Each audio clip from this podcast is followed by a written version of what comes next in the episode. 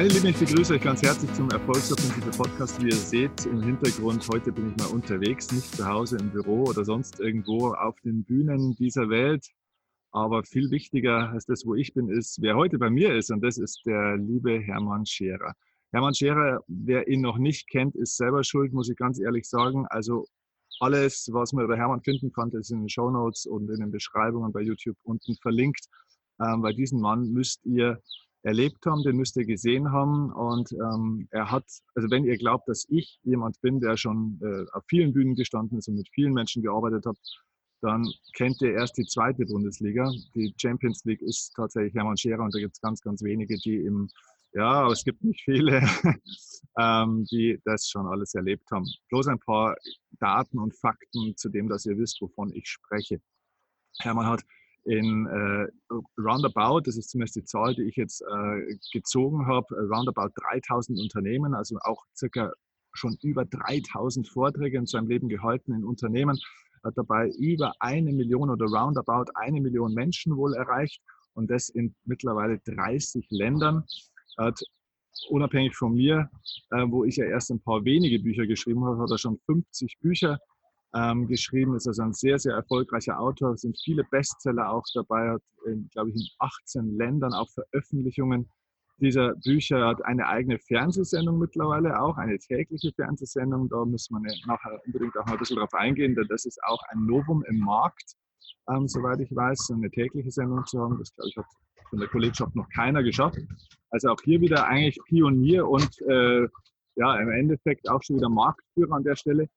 Er forscht und er lehrt auch in vielen Universitäten das schon seit ganz, ganz langer Zeit, nicht erst seit neuestem. Und, und das ist eigentlich das Wichtigste und deswegen bin ich auch so wirklich stolz und glücklich, dass er heute auch zu Gast ist. Äh, rund 30 Prozent aller Top 100 Speaker, die es in Deutschland so gibt, hat er entweder ausgebildet oder selber auch beraten. Einer davon bin auch ich tatsächlich. Und ähm, auch ich kann sagen, Hermann hat mir wirklich viel geholfen. Ich habe viel gelernt. Erstens durch Beobachtung, aber zweitens, ich war mal bei dir zu Hause auch und da haben wir sehr intensiv gesprochen. Und ähm, ich habe dich da als sehr, sehr gebend, ähm, sehr, sehr wertschätzend empfunden. Das ist auch eine ganz tolle Entwicklung, finde ich, die du als Mensch auch durchgemacht hast der Hermann Scherer von 2008, den ich damals als erstes kennengelernt habe, aber nur von der Entfernung. Und der Hermann Scherer, der heute da sitzt, ist, glaube ich, auch ein anderer Mensch. Auch auf das möchte ich heute ganz gern eingehen. Aber jetzt genug der Vorrede, weil du bist ja hier der Interviewgast. Herzlich willkommen, lieber Hermann, im Erfolgsoffensive Podcast. So, Steffen, äh, herzlichen Dank, dass ich bei dir sein darf und ich finde das großartig. Und man sieht schon, finde ich, an den, an den Kamerabildern den großen Unterschied zwischen uns beiden. Einer sitzt im Kellerraum, da wo er hingehört, und der andere vor, äh, da, wo er hingehört. Also großartig. Danke, dass du mich für eine Stunde oder was auch immer aus diesem Kellerraum rausziehst äh, und ich die Palmen genießen darf. ja, genau. Ja, man könnte auch sagen, der eine macht Urlaub und der andere arbeitet, äh, so wie du jetzt zum Beispiel. Ja. ja. du bist ja wirklich ein Arbeitstier. Du hast ja damals in der Spitzenzeit, glaube ich, deutlich über 200, ich glaube sogar 250 Veranstaltungen oder so äh, im Jahr gemacht. Das ist ja unglaublich. Machst du es immer noch? Hast du immer noch so ein hohes Pensum? Ich habe also tatsächlich 270 äh, Vorträge pro Jahr oder im besten Jahr. Mein bester Tag war drei Vorträge an einem Tag äh, in drei Ländern. Äh, ich kann nicht ganz toll antworten. Mein Pensum ist null. Ich habe als Redner aufgehört. So, das klingt immer so ein bisschen hart, weil man weiß ja nie, also ich bin nicht, einer, der sagt, jetzt mache ich äh, mein Endkonzert und dann komme ich nicht mehr wieder. Vielleicht komme ich mal wieder. Mhm. Aber tatsächlich, ich bin momentan bei allen Redneragenturen, habe mich auf ausgebucht setzen lassen, weil, weil ich es gar nicht mehr hinkriege. Ich mache jetzt ja auch ein paar Veranstaltungen, eigene Veranstaltungen, mhm. bin damit ein Start-up-Unternehmen geworden. Ich mache Dinge, von denen ich noch gar keine Ahnung hatte, mhm. äh, wie sie gehen. Habe aber auch zwei relativ kleine Kinder und darum will ich ja noch ein bisschen zu Hause sein und darum wirst du mich auf den klassischen Bühnen äh, nicht mehr sehen. Vielleicht ein paar neue Bühnen, ein paar andere aber mhm. der klassische Business Speaker, der von A nach B fliegt, um bei einer Organisation zu sprechen, ist jetzt zumindest mal in den jo, Vorruhestand gegangen. Mal gucken, wie das Okay. Wird. Ja, das ist interessant, weil äh, als wir das letzte Mal geredet haben, wusste ich, dass du deutlich runtergefahren bist von den Vorträgen, ja. dass du jetzt gar keine Vorträge mehr hältst ähm, in, in, Firmen. Das ist mir jetzt tatsächlich auch neu. Ich war aber gestern eben auf deiner Webseite, weil ich mich auch ein bisschen auf das Gespräch vorbereitet habe nochmal und habe dann schon, die Webseite hast du ja, glaube ich, auch geupdatet vor einiger Zeit mal. Ich weiß gar nicht, wie, wie alt die Webseite ist. Auf alle Fälle war sie mir komplett neu. Und da habe ich mir schon gleich auf den ersten Blick auch gedacht, wow, der Hermann hat sich komplett umpositioniert. Wo ist denn da der Business Speaker? Und man kann dann schon, irgendwo findet man dann, ja, hier kann man noch so einen Vortrag buchen und so, aber alles in allem war das klar, mh, der Mann hat jetzt ein neues Unternehmen gegründet. Wenn man doch schon so erfolgreich ist, jetzt bist du ja auch nicht, sage ich mal, 88, äh, wo du sagst, ja, wie Bob Proctor oder so, jetzt könnte man mal schon langsam mal vielleicht aufhören. Du bist ja wirklich nur in einem äh, besten Alter eigentlich für, für Redner. In dem Alter, wo du bist, fangen ja die meisten eigentlich erst an, irgendwann mal erfolgreich ja, zu werden. Ja, ja, ja, ja. Naja, aber äh, es ist ja tatsächlich so, warum, ähm, warum kam es zu dem Wandel?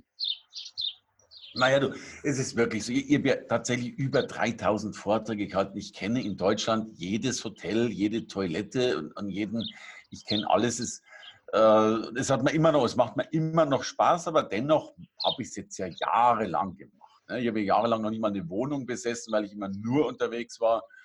Und ähm, ich meine, es ist jetzt auch mal rum und, und, und tatsächlich, sorry, Goldgräberstimmung ähm, der Seminarmarkt war, und das weißt du als, als top erfolgreicher Veranstalter ja am allerbesten, da bist du ja mein Vorbild. Es war noch nie so leicht, heute Seminare zu füllen, Veranstaltungen zu machen. Äh, Digitalisierung spielt uns in meinen Augen voll in die Karten rein. Ich habe früher mal gesagt, wenn du ein öffentliches Seminar geben willst, lass es bleiben, weil du kriegst die Hütte eh nicht voll. Mhm. Und das war früher auch so noch mit Schoberadressen und dem ganzen Zeug. Und heute erleben wir, dass du in Facebook ein bisschen was machst und tust und du hast tatsächlich die Hütte voll. Und, und ich, ich, ich habe diese Veranstaltung schon immer geliebt, aber ich habe nie gewusst, wie ich sie überhaupt füllen und verkaufen kann. Mhm. Heute kann ich es und darum bin ich wirklich, ich bin ein Startup-Unternehmen, äh, habe jetzt viele neue Mitarbeiter eingestellt, war ja früher eine One-Man-Show plus mhm. Assistenz. Mhm. Äh, wir gehen jetzt auf 34 Mitarbeiter hoch, weil wir auch, auch Digitalisierung und Online äh, ich habe davon nicht die geringste Ahnung, aber es macht einen riesen Spaß zu erleben, was da geht. Und ich nenne das wirklich Goldgräberstimmung. Wer, wer da heute nicht mitmacht, verpasst in meinen Augen äh, immense äh, Zugangsmöglichkeiten. Und ich gehöre eh schon zu den Späteinsteigern, was man logischerweise sieht. An, an dir, du bist da weitaus erfolgreicher. Aber ich finde das so großartig und ich lerne momentan jeden Tag neu dazu. Mhm. Äh, auf den klassischen Businessbühnen habe ich nicht mehr gelernt. Das, das, darf ich jetzt so unbescheiden sagen, aber da war alles schon mal klar und erlebt. Aber ich bin jetzt ein, ein neugieriges Schulkind, das jeden Tag ins Büro geht, die Augen aufreißt und staunt, was es da alles gibt. Sensationell. Mhm, okay, also es waren eigentlich praktisch zwei Aspekte. Das eine ist wirklich so das, ja, ich möchte eigentlich selber wieder was Neues erleben, ich möchte mich weiterentwickeln. Aber auf der anderen Seite natürlich auch das, wofür du ja so stehst. Du erkennst natürlich hier auch wieder einen, einen, einen Megamarkt, wo zwar jeder schon sagt, ne, das macht ja mittlerweile eh jeder, aber wenn man genau hinschaut, im Verhältnis zu dem, was das noch nicht genutzte Marktpotenzial ist, sind wir ganz, ganz, ganz am Anfang, glaube ich, im deutschsprachigen Raum, zumindest mit diesen öffentlichen Veranstaltungen. Ne? Absolut. Und das ist dieser berühmte Chancenblick, den du auch wieder hast, dass du das eigentlich trotzdem ja auch, du bist ja trotzdem wieder einer der Ersten jetzt auch, ähm, die das, sage ich mal, auf ihre Art und Weise aufziehen, weil du machst ja doch eine ganz eigene Art von Format. Ich war zwar noch nicht auf deiner Veranstaltung, aber es ist ja nicht jetzt eine Kopie von Leuten, die schon da sind. Ne? Naja, das habe ich ja immer vor, aber also um das Erste zu sagen, es ist wirklich so, von wegen, es macht schon jeder. Ich glaube, es gibt in Deutschland fünf Stück, dich und mich mitgezählt, von mir aus sechs oder sieben Stück, die das machen. Ja. Äh, 80 Milliarden, 80 äh, Millionen machen es noch nicht, by the way. Also ja. äh, da sind wir ja noch, noch, noch nie mal am Anfang aller Anfänge. Und, und wir sehen ja auch, dass die Menschen viel mehr Spaß an sowas haben. Also das, das, das ist alltagstauglich geworden, heute auf Events zu gehen. Ja. Und natürlich will ich nicht kopieren, ich, ich suche mir immer ein paar andere. Also man kopiert ja immer irgendwas, aber klar, also ich trete jetzt mit einer eigenen Band auf, äh, am 27.04. Äh, das erste Mal äh, Hermann Scherer live mit Band. Keine Sorge, ich singe nicht. Ja, also war eine große Frage, die meisten sagen, wir werden uns nicht anmelden, wenn Hermann Scherer singt. Ich singe nicht. So. ähm, aber ich trete mit Band auf und habe sogar schon Verhandlungen mit einem Orchester. Mal gucken, wow. was dann heute. Okay, wow, das ist toll. Ähm, warum glaubst du, ist es mittlerweile auch leichter, sage ich mal, Menschen zu öffentlichen äh, Seminarveranstaltungen zu kriegen? Ist es äh, auf der einen Seite klar, durch die Social-Media-Welt ist es vielleicht leichter, sage ich mal, geworden, viele Menschen auch ähm, ja, wirksam zu erreichen auch. Aber auf der anderen Seite, ich meine, wenn kein Bedürfnis da ist, dann kannst du die Leute erreichen, wie du willst, dann kommt da auch keiner. Hast du auch das Gefühl, dass, dass die Leute sich wieder danach sehnen, ein Erlebnis ähm, mit Weiterentwicklung live wieder zu erleben, also tatsächlich wieder offline? Also ich sehe drei Dinge. Also einerseits dieser, dieser Zugang der digitalen Welt, der es erleichtert, die Dinge zu füllen. Mhm. Zweitens natürlich dieses Weiterentwickeln, Offline-Entwickeln. Wir entwickeln uns ja auch immer mehr in diese Mischung ich sage mal, klar, Seminar auf der einen Seite, aber eben auch Event und Emotion auf der anderen Seite. Das sind eben auch Dinge, die du eben nicht online transportieren kannst, was wir da machen. Und ich finde, wir machen da alle einen guten Job, um Menschen wirklich äh, auch eine Alternative zu geben, wenn man so will. Also wir sind mindestens so gut wie eine Theaterveranstaltung manchmal. Mhm. Und der dritte Punkt, und den hatte ich für den, den nutzenorientierten Punkt, ähm, habe es die Tage erst wieder gelesen, also Deutschland, also früher gab es ja Landwirtschaft, ganz viel, dann gab es Industrie und dann gab es Dienstleistung. Mhm. Ähm, heute gibt es in Deutschland 2% Landwirtschaft, nur noch 20% Industrie. Okay. Das heißt, wir haben 78% Dienstleistung. Dienstleistung heißt, Mensch steht irgendwo mehr im Mittelpunkt, als es bei der Landwirtschaft und bei der Industrie logischerweise war. Das heißt, 78% der Deutschen sind in irgendeiner mehr oder weniger großen Form verantwortlich für ihren Erfolg, indem sie sich selbst eben auch als Marke, als Mensch sehen. Mhm. Äh, das heißt, 78 Prozent der Deutschen äh, haben per se eigentlich auch die Not, äh, sich weiterzuentwickeln, wenn sie am Markt besser werden wollen oder überhaupt bestehen wollen. Okay, mhm. interessant. Ähm, jetzt stehst du ja auch für dieses Thema Marke und Inszenierung. Ähm, yes. Da möchte ich sowieso eigentlich ein bisschen dann drauf eingehen, aber deine Seminare gehen ja eigentlich über diesen, oder ein Teil deiner Seminare gehen ja über diesen Aspekt eigentlich hinaus, oder? Du, du bildest ja auch noch mehr Themenbereiche jetzt ab. Du bietest den Menschen auch noch mehr. Also nicht nur dem Unternehmer, sondern so wie ich es verstanden habe, gehst du jetzt schon auch aufs Leben. Du hast dich ja damals auch mit dem Thema, du kommst ja aus diesem Thema Marketing, Verkauf, da kommen auch deine ursprünglichen Vorträge her, aber du hast dich ja auch da dann damals weiterentwickelt und bist ja eigentlich zu einem Glücksexperten auch geworden. Hast ja ein sehr erfolgreiches Buch geschrieben mit, mit Glückskinder auch, übrigens auch in den Show Notes unten. Sehr lesenswertes Buch, habe ich selber auch gelesen. Ähm, ganz tolles Buch. Ist das was, wo das so dein zweites Herz äh, oder die, der zweite Teil deines Herzens schlägt? Naja, also tatsächlich, also Glückskinder, mein erfolgreichstes Buch, wird, ich habe also hab 50 Bücher geschrieben, ich habe mindestens 30 schlechte Bücher geschrieben. Äh, Glückskinder ist ein gutes, wenn nicht das Beste. Insofern, das kann man wirklich mal kaufen. Mhm. Äh, wird man die Shownotes mit den Büchern füllen, die nicht gut sind, werden die Shownotes länger. Insofern guten rein. Naja, also es, eigentlich war das ein Buch über die Chancen entdecken, weil ich auch festgestellt habe, Marketing ist das eine, äh, um Marketing zu machen, musst du Chancen entdecken. Das Buch hätte eigentlich Chancenintelligenz heißen sollen, hat aber dem Verlag nicht gefallen und dann ist es Glückskinder geworden und es steht auch tatsächlich mehr über das Glück als über die Chancen drin. Mhm. Ähm, da bin ich so ein bisschen reingerutscht, äh, weil ich glaube, dass Glück eine Entscheidung ist. Also Glück ist natürlich auch etwas, was wir sein und tun können. Das ist der eine Weg, den ich nach wie vor habe, dieses für, für alle eben auch ein bisschen über, also der, der Untertitel müsste lauten, es gibt ein Leben vor dem Tod. Das ist der Hauptpunkt. Und natürlich dann das andere ist tatsächlich diese, ich mache viel Expertenpositionierung, Speaker-Ausbildung, Inszenierung und so. Mhm, okay. Und in deinen Seminaren jetzt aber, also bei Hermann Scherer Live, äh, das ist für Menschen aber jetzt, aber das ist wirklich auch für die Privatperson, so stelle ich es mir jetzt vor, oder nicht nur für den Unternehmer? Ja, es ist schon für Privatpersonen, aber es ist für alle Personen, die irgendwas aus sich machen wollen. Also okay. ich, gebe das ganz offen zu. Dieses nur äh, sei motiviert, hurra, Chaka, das ist nicht meine Welt, weil mhm. äh, ich sage immer, man kann Menschen nicht motivieren und sorry, wer, hat das beste Buch über Motivation geschrieben? Was warst eh du und hast damit einen neuen Benchmark in der deutschen Motivationslandschaft äh, gesetzt. Also den Spruch, den ich sage, der logischerweise, den du schon fünfmal gesagt hast, äh, äh, Motivation ist der Versuch, Menschen zu manipulieren, Dinge zu tun, die sie aus freien Stücken nicht tun würden. Und ähm, ich weiß, dass es dann Bedarf dafür gibt, Menschen wirklich erstmal zu motivieren. Mir ist das zu wenig. Ich will Menschen gleich dann in die Kraft bringen, will auch gleich ein Ziel verfolgen, will auch gleich, dass die dann eben ihr berufliches Ding machen. Das heißt bei mir eben auch sehr, sehr stark. Zu mir kommen ganz viel Selbstständige, viel so Freiberufler, Heilberufler, Rechtsanwälte, Steuerberater, Ärzte, mhm. Trainer, Coaches logischerweise auch. Also alle die, die irgendwo ihre Marke aufbauen wollen, die, die, die, die sichtbar werden wollen. Weil mein, meine These ist, dass es unheimlich viele Menschen gibt mit einer sensationellen Qualität. Die haben schon 27 Diplome in ihrem Lebenslaufordner, aber am Ende des Monats sehen die keinen einzigen Cent mehr auf ihrem Konto. Und dann stelle ich mir die Frage, wenn die so gut sind, und das ist die Unterstellung, äh, warum können sie die Qualität nicht auch sichtbar machen, sprich verkaufen? Und ich stehe eigentlich dafür, dass man Ideen äh, kapitalisieren kann, sprich aus Ideen Geld machen kann. Ja, das ist das Einzige, was ich kann, aber das kriege ich gut hin. Das kriegst du sehr gut hin, ja. Deswegen war ich ja unter anderem auch damals bei dir.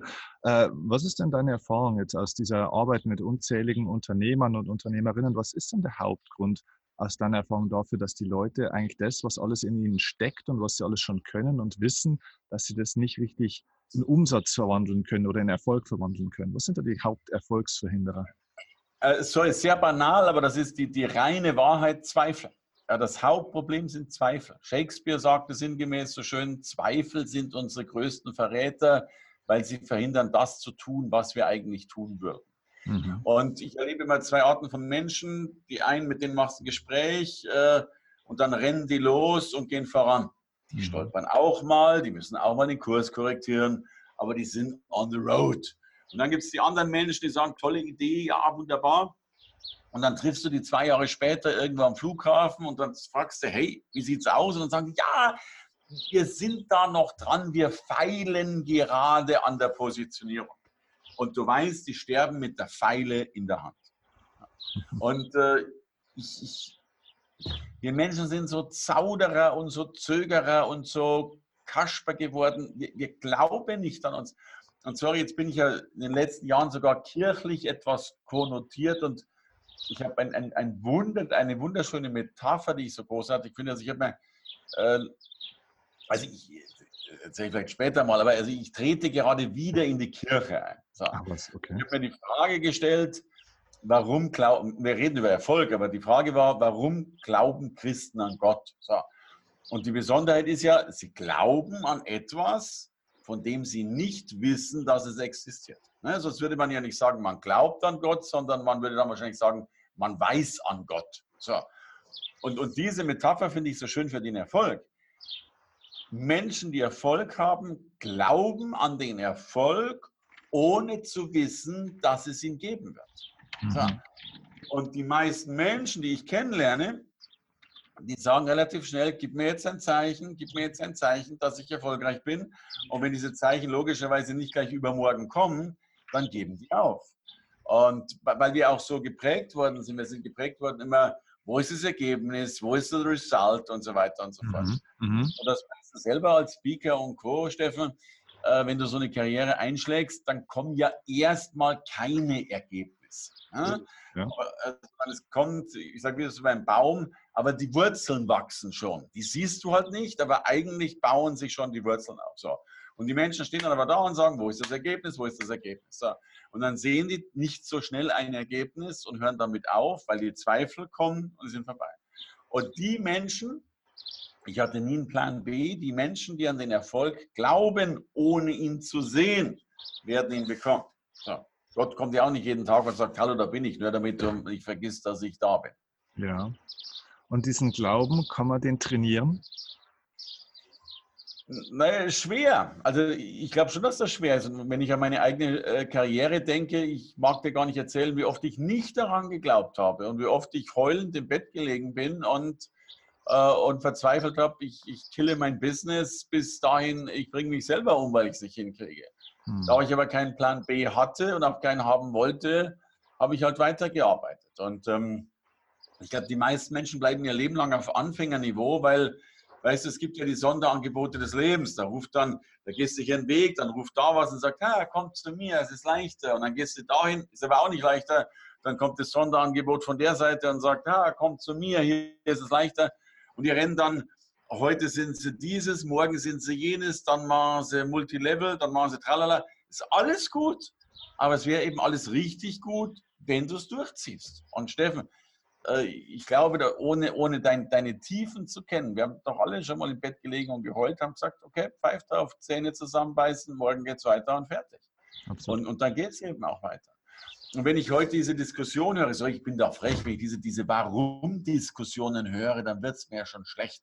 ähm, ich bin ein großer Freund von diesem einerseits Warum. Aber ich habe heute das Gefühl, die Menschen brauchen ihr halbes Leben, dass es Warum gefunden haben. Mhm. Dann brauchen sie nochmal 30 Prozent ihres Lebens, um zu prüfen, ob das Warum auch das Richtige ist. Ja. Dann haben sie noch 10 Prozent Restlebenszeit da und gucken, ob das Warum auch wirklich funktioniert. So. Und jo, verdammt nochmal, alles schön und gut, aber in meiner Generation, der weiß, da bin ich jetzt ein alter Sack und da stehe ich voll dazu, mhm. ähm, bei uns gab es noch gar nicht viel Warum. Da bist du in der Früh aufgestanden, hast du getan, was getan werden musste und bist am Abend ins Bett gegangen. Und damit ist die Geschichte durch. Und ich kriege heute so viele du kriegst das mit depperte Fragen gestellt und dann sagt, wo findest du deine Entspannung, wo findest du deinen Kraftort? Sage ich, du pfeife auf deinen Kraftort, wenn ich, wenn ich müde bin, ins Bett, das ist mein Kraftort und wenn ich ausgeschlafen habe, stehe ich wieder auf und mache weiter. Ja? Und man müsste für alles einen Plan haben, dass man irgendwie hier noch Kraft und da spüren und da dort, dann hast du den ganzen Tag spüren und den ganzen Tag deine Kraft gehabt und den ganzen Tag dein Warum, Fragezeichen, wie ein wie, wie das Kreuz Christi hinter dir getragen und nichts ist passiert komm doch in die Pushen mal, damit was vorangeht. Also nicht du, sondern du weißt schon. Ja, ja. okay, großartig. Ähm, ja, du hast recht, ähm, 100% Zustimmung. Ähm, ist das, ist das was Deutsches? Oder ich meine, du, du bist viel in New York unterwegs, du hast, äh, du hast eine eigene Reise, die nach New York geht. Äh, für Menschen, die da mal was Außergewöhnliches erleben wollen, sollten unbedingt da auf deine Webseite auch schauen. Ähm, ist das eine deutsche oder deutschsprachige Mentalität oder ist es in allen Ländern so? Naja, also ich, ich glaube, es ist grundsätzlich, glaube ich schon, dass wir Menschen umsetzungsschwach sind. Ne? Mhm. Also das, das, weiß man ja auch, es sind halt irgendwie, meistens immer die gleichen. 5% der Menschheit sind Macher, 95 sind es halt mehr oder weniger nicht. Ja? Mhm. Und, ähm, aber in Deutschland natürlich noch schlimmer. Mhm. Das fängt auch schon damit an. Also sorry, auch, auch, unser Sozialsystem ist ja darauf ausgelegt, äh, dass du eben grundsätzlich äh, ja, scheitern darfst. Also nach dem Motto, wir, wir kümmern uns immer um dich. Es gibt ja auch Länder, wo es halt heißt, entweder du hast eine Kohle in der Tasche oder bist halt verreckt.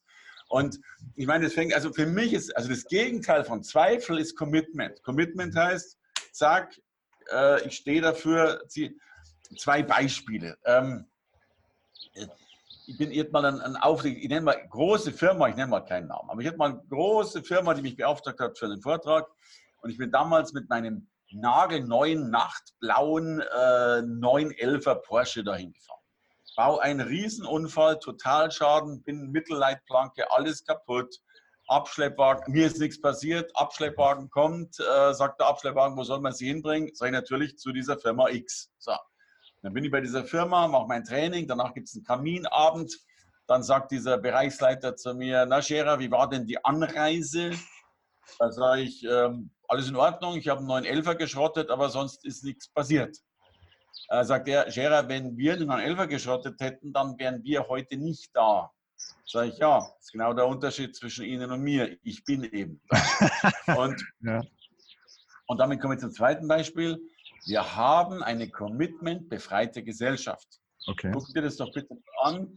Ähm, wenn du als Arbeitnehmer heute schlecht bist mhm. und, und die Firma in den Ruin bringst, dann ist, da bist du als Arbeitgeber noch verpflichtet, ein gutes Zeugnis zu schreiben. Mhm. Und das kann eingefordert werden und wird häufig eingefordert von dem Rechtsanwalt. Also du kannst eine Firma ruinieren, du kannst den ganzen Tag schlafen und du kriegst ein Zeugnis mit, vielleicht nicht mit einer 1, aber noch mit so einer 2 minus. Ja? So. Ja, ja. Ein erwachsener Mensch.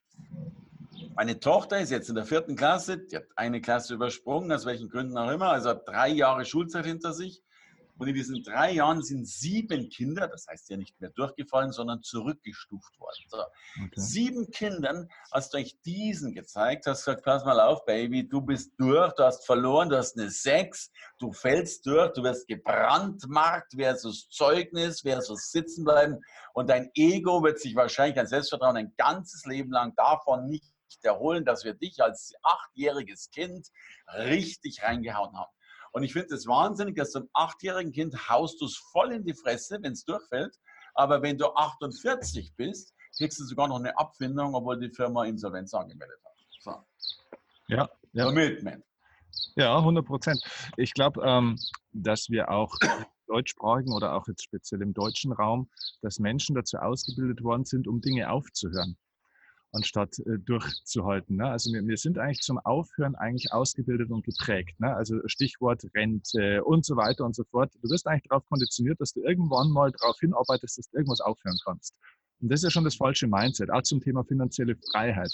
Da kriege ich zum Beispiel dann schon so ein Geschwür, wenn es so, weißt, wenn es so hochkrabbelt, da schon langsam das Gefühl, dass, dass Leute versuchen, von etwas mehr zu kriegen mit dem Ziel, dass sie eigentlich davon nichts mehr was, dass sie nicht mehr, nichts mehr zu tun haben wollen damit, dass sie sagen, irgendwann muss ich mich dann nicht mehr um Geld kümmern, dann muss ich mich nicht mehr um Geld bemühen. Ich sage immer, stell dir das mal in einer Beziehung vor, dass du sagst, jetzt möchte ich lernen, wie ich mit einer Frau oder mit einem Mann gut klarkomme und wenn ich das dann habe, dann will ich damit nichts mehr zu tun haben. Also dieser, dieser Gedanke, ich mache etwas, um es nicht mehr machen zu müssen danach. Ne? Ja, wunderschönes Bild. Spricht mal wieder für deine großartigen Metaphern, von denen du ja Tausende hast. Kompliment, ja.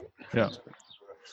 Ähm, okay, also das heißt, ähm, dieser, dieser Zweifel, ne? also der Zweifel ist der Hauptgrund. Und wie hilfst du den Leuten, diesen Zweifel zu überwinden? Wenn jetzt jemand zu dir kommt und sagt, Hermann, ich habe überlegt, ich möchte mich gern selbstständig machen, ich habe eine Idee, ich weiß, es funktioniert, ich weiß eigentlich auch, da gibt es einen Markt. Wie bringst du die Menschen ins Tun? Wie bringst du die in die Umsetzung? Was machst du da? Was sagst du denen?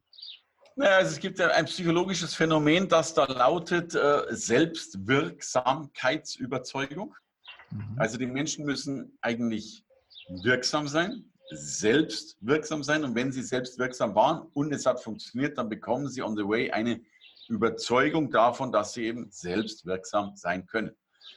Und das ist tatsächlich das, was ich tue und wo ich auch glaube, dass es mich von vielen ein bisschen unterscheidet.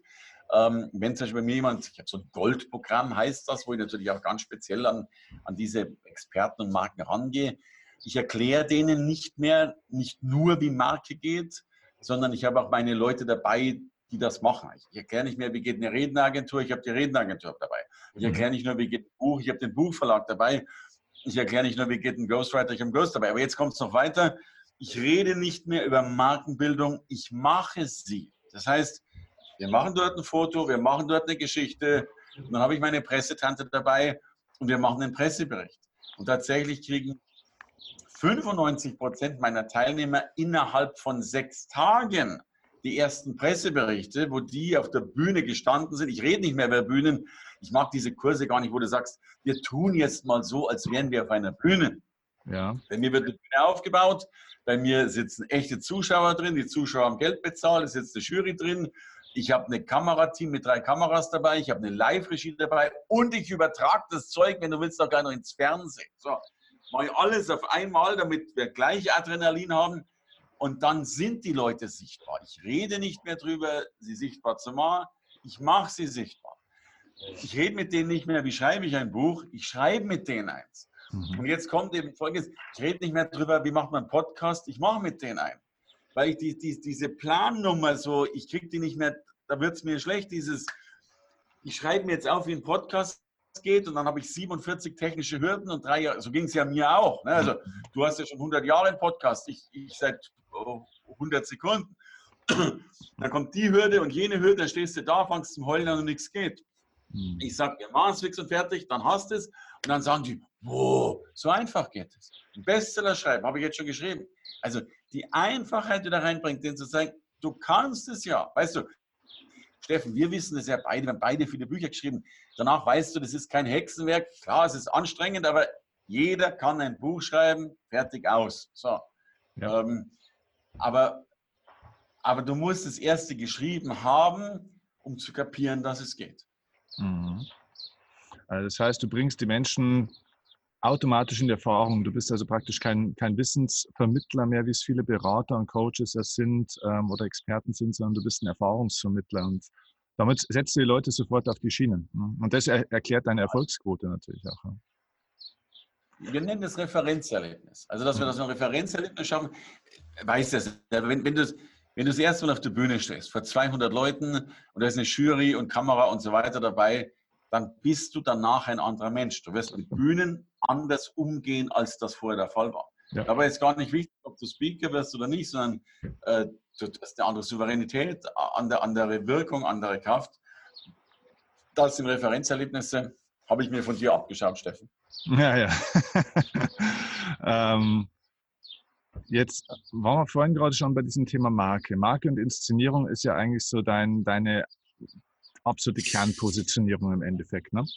Ähm, warum denkst du, ist es so wichtig, dass Leute verstehen müssen, Marke zu sein, anstatt nur Fachexperte oder Dienstleister oder Unternehmer oder die meisten Leute verstehen ja eigentlich gar nicht, was Marke überhaupt ist und bedeutet und was es für Vorteile mit sich bringt. Und schon gleich gar nicht verstehen sie, dass man es selbst werden kann, weil man denkt ja immer gleich an Nike und Adidas und also riesige Nummern, wo du sagst, das ist ja in einer anderen, in einer anderen Galaxie für mich. Was ist da, äh, was steckt da dahinter? Naja, also der, der, Hauptpunkt, der tatsächlich dahinter steckt, ist ein, eine Logik, die wir alle unbewusst in uns tragen. Ja? Wenn du irgendwas kaufst, egal ein Menschen, Trainer, Berater, Arzt, Coach, Steuerberater äh, oder ein Produkt, so, mhm. du, es, entweder du kaufst eine Marke, dann hast du die Marke und willst überlegen, kann ich mir die Marke leisten? Kostet in der Regel eine Menge Geld. So. Mhm. Wenn du dir aber keine Marke aussuchst, Worauf gucken die meisten Menschen dann, wenn sie keine Marke nehmen? Sie gucken immer auf den Preis. Mhm. So.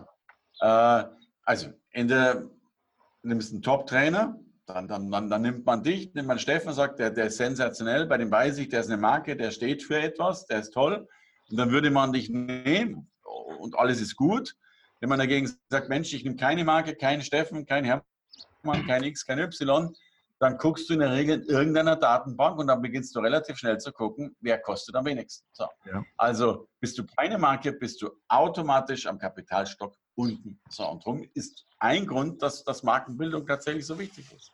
Und für mich ist eben der Punkt, und das ist der zweite, Leistung wird erst dann zum Wert, wenn sie verkauft ist. Und ich kriege unheimlich viele Menschen mit, die, die, die wirklich grandios sind. Das will ich ja gar nicht bestreiten, aber die machen eben nichts und dann haben die am Ende des Monats kein Geld. Das ist halt, also beim Einzelhandel, ein plattes Beispiel, geht schon damit los. Der eine macht halt, sperrt sein Geschäft auf mhm. und hofft, dass jemand reingeht. Und der andere sperrt sein Geschäft auf, hängt noch drei bunte Luftballons draußen hin und winkt da ein bisschen draußen. Mhm. In der Regel hat der mit den Luftballons schon mehr Umsatz als der ohne Luftballons. Und auch wenn die Luftballons jetzt eine sehr billige Metall sind. ja. Ja, von dir stammt ja auch dieser schöne Spruch, ich zitiere den auch immer wieder ähm, eine nicht kommunizierte Leistung ist eine nicht erbrachte Leistung. Ne? Das ist dein Satz. Ähm, ja. Warum tun sich die Leute, aber das ist auch wieder, glaube ich, ein gesellschaftlich-kulturelles Thema, ne? ein Mindset-Thema, das wir haben. Warum tun sich die Leute so schwer, über das zu reden, was sie denn auch können oder könnten?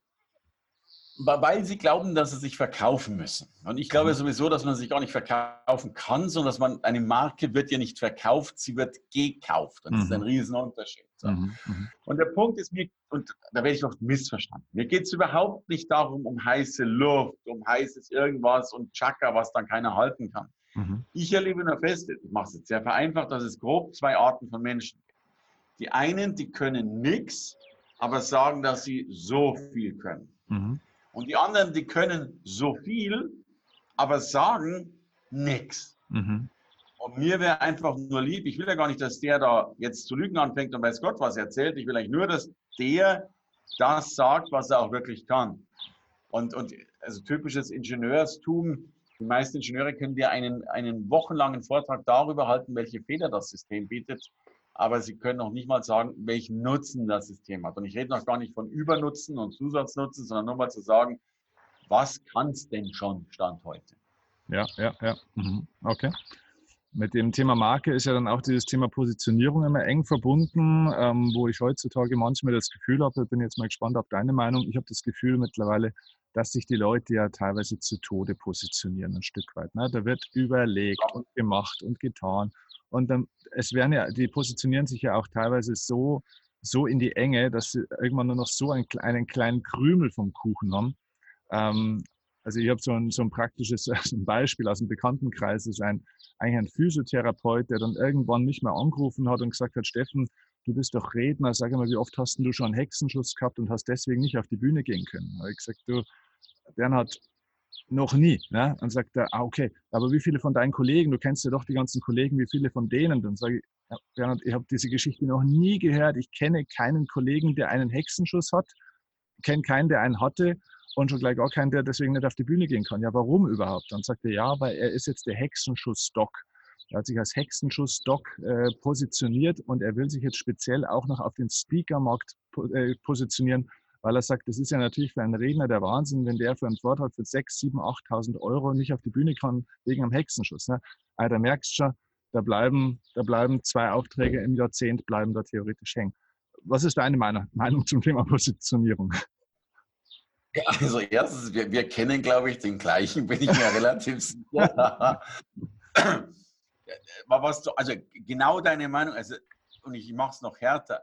Worauf du ja referenzierst, ist diese Frage nach dem USP, ne? also ja. Unique Selling Preposition, Einzigartigkeitsmerkmal, nach dem alle suchen.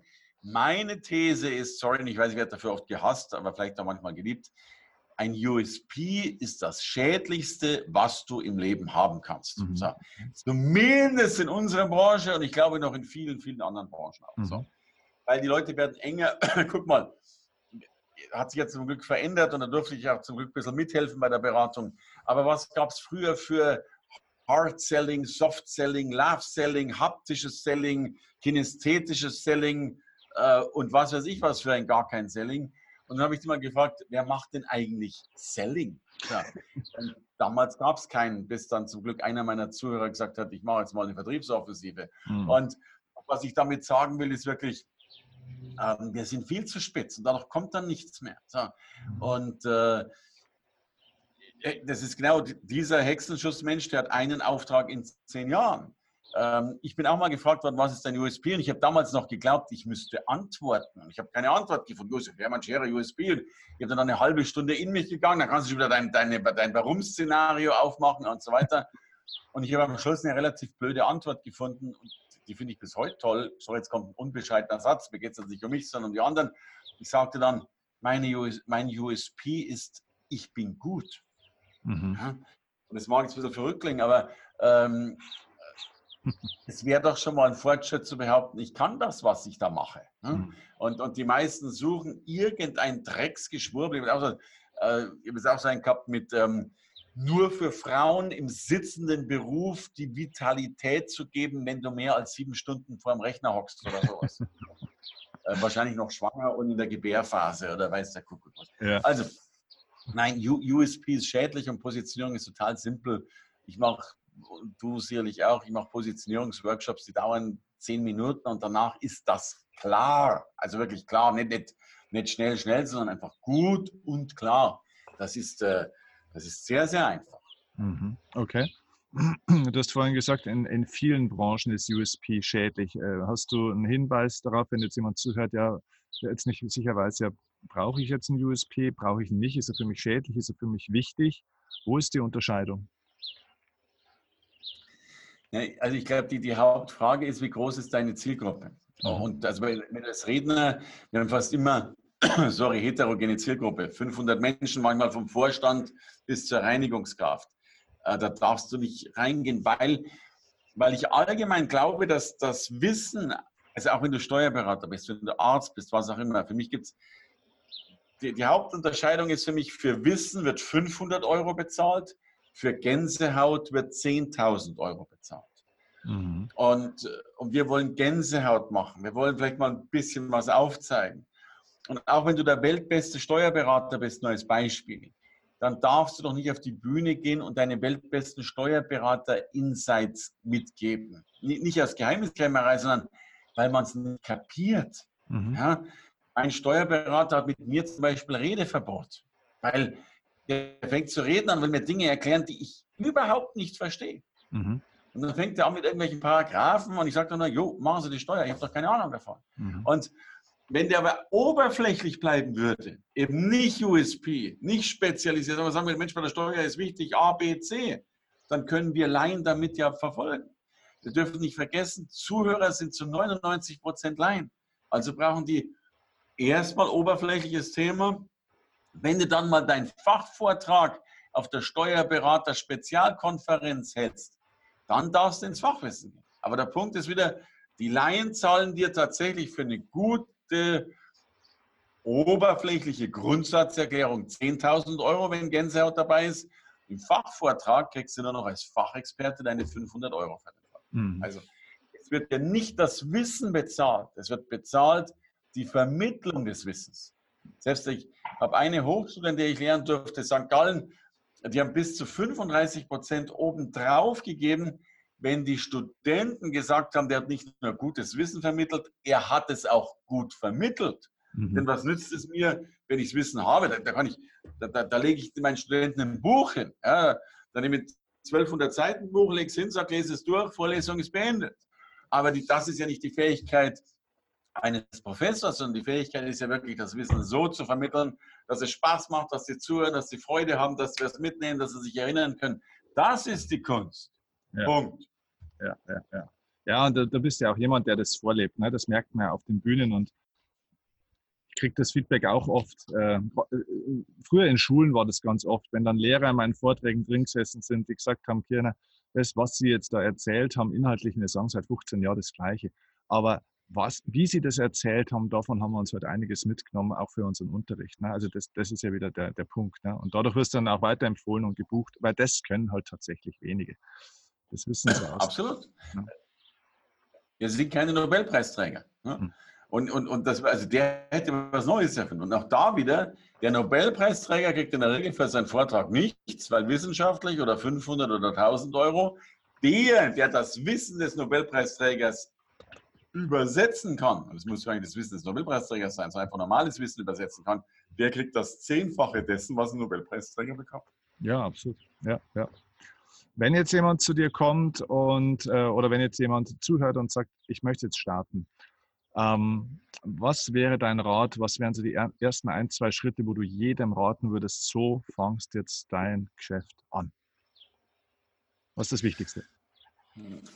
Also einerseits natürlich gern zu mir kommen, Hermann Scherer Live oder ins Goldprogramm, ja. um diese Seite gesagt zu haben, aber tatsächlich wäre mir das Wichtigste, ähm, sorry, ist ein bisschen hart, keinen Businessplan zu schreiben mhm. und wenn man ihn hat, vielleicht schon zu zerreißen.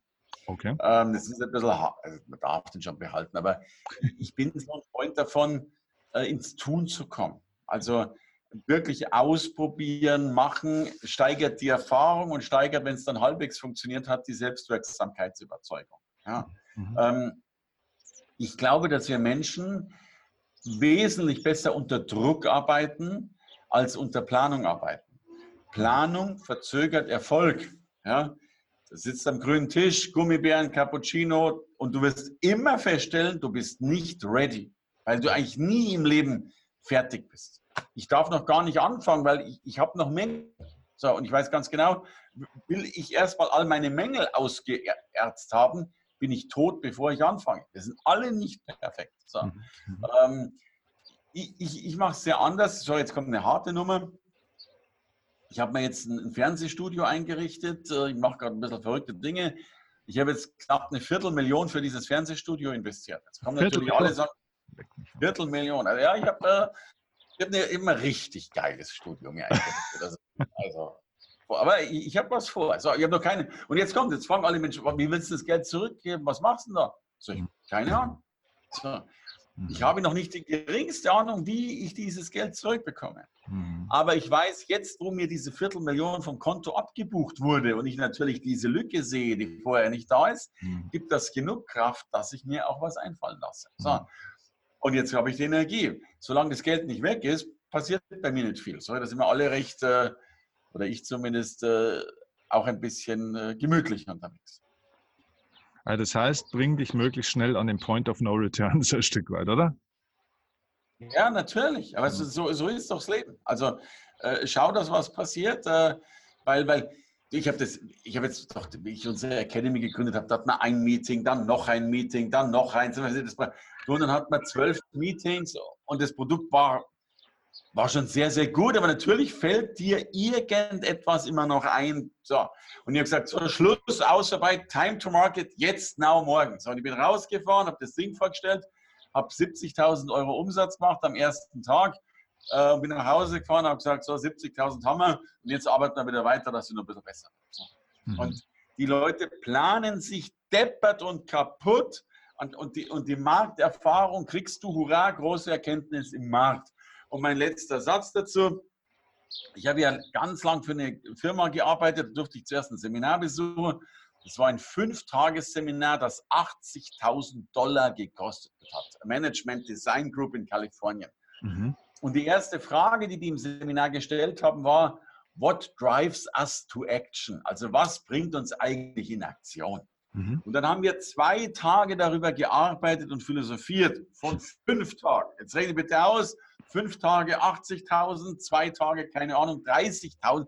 Also wir haben 30.000 Flocken jeder verbraten mit dieser Fragestellung, what drives us to action? Und jetzt kommt die Antwort.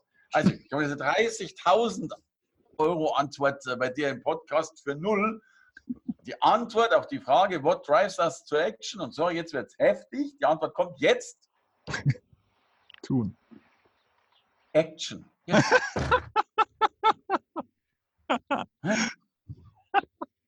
Und ich glaube, du musst irgendwann mal 30.000 Flocken verbrennen, um das zu kapieren.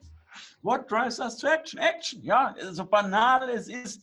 Ich glaube, ich will, ich will nicht sagen, dass das Leben einfach ist, aber, aber vielleicht, oder ich, da kann ich die Wortspielerei nicht so gut, aber, aber schwer ist es auch nicht. Also man muss schon was tun, aber eigentlich ist es einfach Action. Hurra, aus, dabei.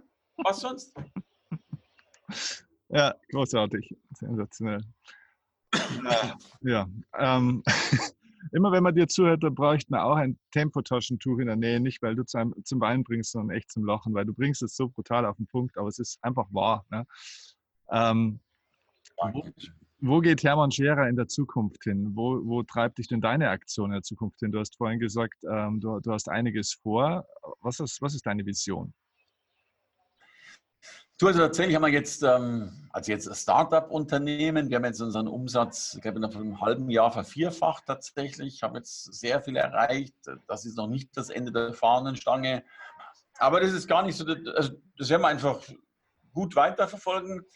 Ansonsten habe ich tatsächlich vor, ein bisschen im Sandkasten zu sitzen mit meinen Zwergen, was ich äh, mindestens so schön finde wie Umsatz zu machen. Hm. Und der dritte Punkt, äh, um es dann gleich das Fass mal wieder ganz aufzumachen, ich habe tatsächlich, ich lerne gerade die Nähe zu einer Spiritualität und zu einem Glauben. Ich habe ja auch eine sehr, sehr außergewöhnliche Frau geheiratet. Mhm. Äh, auf diesem Lernfeld, wo ich noch wirklich ein sehr unterentwickeltes Kaninchen bin, äh, möchte ich ganz gern die nächsten Schritte machen und Dinge, ja, einfach mal Dinge erleben, die so zwischen Himmel und Erde sind, von denen wir vielleicht wenig Ahnung haben das, äh, denkst du, auch ein, ein Faktor dafür, dass tatsächlich auch sich am Ende des Tages ja der Umsatz trotzdem wieder weiterentwickelt hat, dass du sagst, du fährst jetzt eigentlich ein bisschen von deinem Kleingeschäft zurück oder von deiner beruflichen Tätigkeit und begibst dich da auf, auf äh, neue, unentdeckte Inseln, sage ich jetzt mal? Naja, also zumindest ist es schon so, dass halt, also, also das, bisherige Geschäft, das ich halt hatte, war halt tatsächlich limitiert. Will halt heißen, das war ja ein Geschäft pro Vortrag Geld. Also äh, lass 200 Vorträge im Jahr sein, hast halt 200 Mal deinen Tagessatz. Aber damit war es natürlich dann schon limitiert, wie bei allen äh, Ärzten und Co., die halt in der Regel am Patienten sozusagen arbeiten. Mhm. Eben jetzt durch Digitalisierung und Co. kannst du halt Dinge multiplizieren. Eine Veranstaltung, eben mehr Teilnehmer ist gleich mehr Umsatz, gleich mehr Geld. Äh, da gibt es natürlich schon ganz neue Hebel, die es früher nicht gab. Äh, die probieren wir natürlich aus, klar. Mhm. Okay. Aber das heißt, du hast eigentlich das Thema Persönlichkeitsentwicklung. Ich meine, die Spiritualität ist ja ein Teil unserer Persönlichkeit. Ähm, du hast das für dich eigentlich auch wieder neu entdeckt, ein Stück weit, oder? Mir geht es zum Beispiel auch so, dass ich irgendwann festgestellt habe, auch vor circa drei Jahren war das, dass ich mir gedacht habe, warum habe ich denn das Thema eigentlich mal angefangen? Gut, jetzt äh, liegt vielleicht der, der Antrieb bei dir. Du hattest ja damals auch dieses Erbe von deinen Eltern und so, das weiß ich jetzt aus unseren Gesprächen, ne, hast Schulden geerbt und so.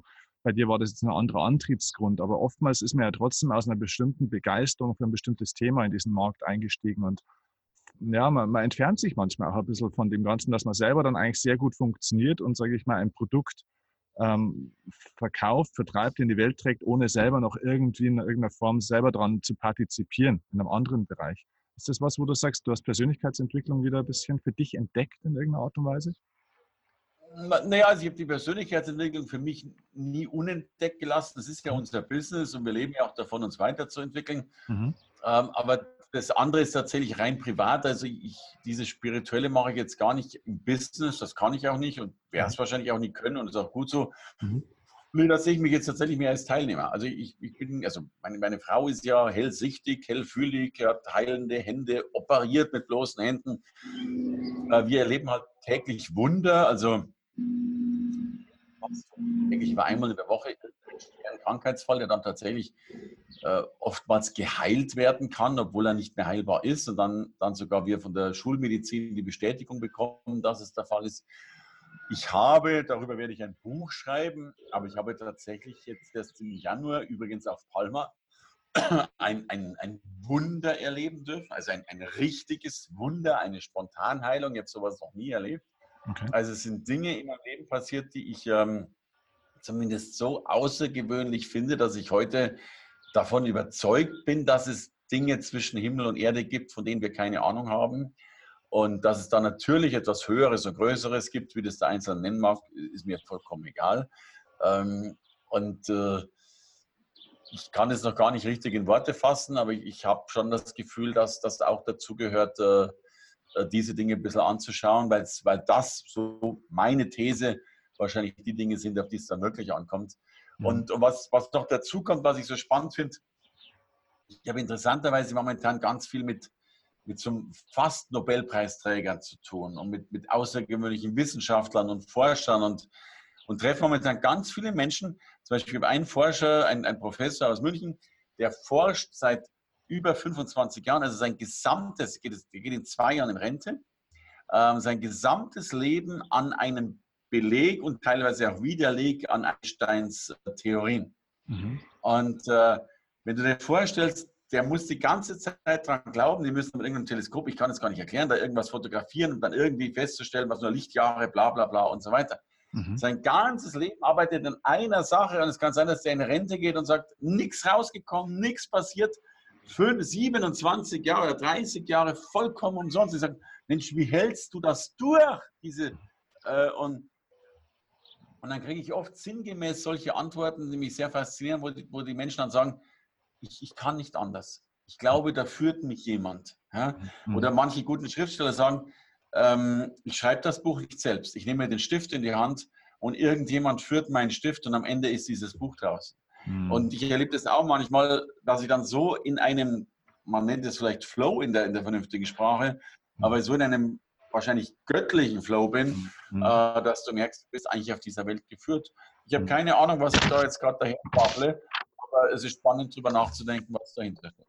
Mhm, mh. Ja, ähnlich hat es ja, glaube ich, Neil Donald Walsh auch äh, massenweise erlebt oder erlebt es ja immer noch, der auch dieses Buch Gespräche mit Gott, hast du wahrscheinlich auch gelesen, ähm, ähm, der das so beschrieben hat. Ne? Das ist auch gut dargestellt in dem Film. Also das ist ganz faszinierend. Ja? Es hat wahrscheinlich wirklich mit Führung und Bestimmung im Leben zu tun. Also ich kenne das ein Stück weit auch, auch wenn mir zum Beispiel in großen Seminaren manchmal Fragen gestellt werden von Teilnehmern in einer Live-Situation vor 600, 700 Leuten ja, ja. Ich kenne die Antwort auf die Frage einfach nicht. Ich weiß es nicht. Ich habe es aus der Erfahrung nicht. Ich habe noch nie was damit zu tun gehabt und höre mir dann selber teilweise ganz äh, interessiert beim Antworten zu und werde dann auch manchmal von meinem Team gefragt, wo kommt jetzt die Antwort her? Ich, ich, ich, weiß es nicht. Ja. Früher hatte ich dann immer so das Gefühl, dass ich mir gedacht habe, das war jetzt Zufall, aber irgendwann nach einer Zeit weißt du, es ist kein Zufall mehr. Ja, ja. Und dann mir, verdammt noch, warum hat das keiner aufgenommen? Von der Antwort hätte ich selber mal was profitieren können. Ja, klar. ja, das stimmt. Ja. Okay. Ja, so du, äh, Richtung letzte Frage. Ähm, eine meiner Lieblingsfragen, die ich ganz gern äh, speziellen Persönlichkeiten, und du bist eine davon, immer gern stelle. Wenn du dir vorstellst, du würdest jetzt dein 90-jähriges, vitales, gesundes und starkes Ich treffen in der Zukunft, also den 90-jährigen Hermann, und der wird sich jetzt mit dir an den Tisch setzen und hätte die Gelegenheit, dir, dem heutigen Hermann, einen Rat zu geben für deine weiteren Jahrzehnte, für dein weiteres Leben wenn du dich in die Situation versetzt, was denkst du, würde dir denn heute dein 90-jähriges Ich raten?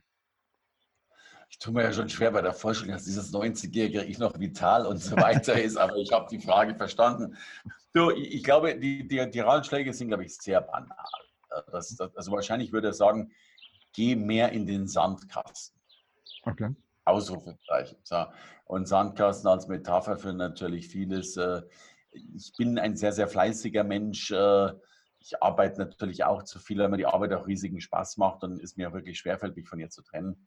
Aber weiß natürlich auch immer, wenn wir es schaffen, die Arbeit in Lebensgenüsse, in an, auch in andere Lebensgenüsse umzuwandeln, hat es natürlich auch einen Sinn. Und, und Zwerge aufwachsen zu sehen und aus denen gute Menschen zu machen, hilft gleichzeitig der Weltentwicklung bei, damit es ein bisschen besser wird. Ja, absolut. Und Sandkasten und weiterer Erfolg sind ja auch kein Widerspruch per se. Ne? Das ist ja das, was viele Leute nicht verstehen. Großartig. Du, das waren mega viele gute Impulse, ja mehr als 30.000 Dollar, auch wenn die Erkenntnis sehr eindrucksvoll war. Ja, nicht so viel wert ist, aber alles klar. Ja. Wer weiß, ja. Du, ich danke dir ganz, ganz herzlich für das Gespräch. Ähm, wo kann man dich denn jetzt ähm, am besten kontaktieren? Wie kann man mit dir in Kontakt kommen? Wo kann man dich erleben? Also erleben natürlich bei Veranstaltungen Hermann Scherer Live, äh, Link gerne unten in den Show Notes drin äh, oder mir auch eine E-Mail schreiben, info at hermannscherer.com. Also ich bin schon da und sichtbar und auch mittlerweile täglich im Fernsehen. Also irgendwas geht immer. Ähm, und noch besser ist es nicht, mich anzuschauen, sondern nicht nur einen grandiosen Podcast-Gastgeber, sondern einen, der auf der Bühne wirklich was bewegt äh, und vor 700 Menschen Antworten gibt, äh, von denen er selbst nicht glauben kann, dass sie so großartig sind. Also deine Seminare sind meine Empfehlung. Danke, das freut mich sehr.